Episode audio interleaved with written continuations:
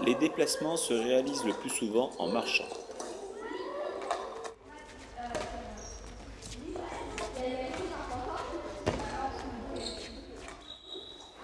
Les déplacements latéraux s'effectuent sur un ou deux pas marchés.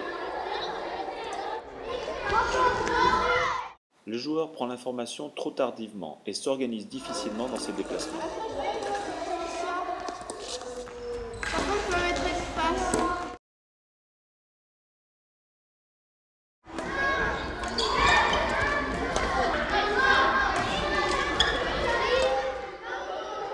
Il peut décaler ses appuis pour aller frapper un volant en déséquilibre.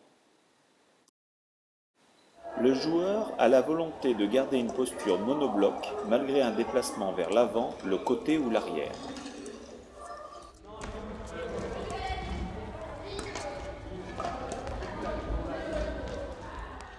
Son équilibre est instable au moment de la frappe.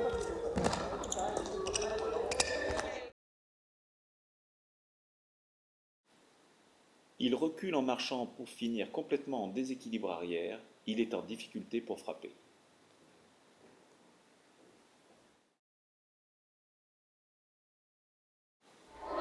Le joueur de dos est spectateur après la frappe.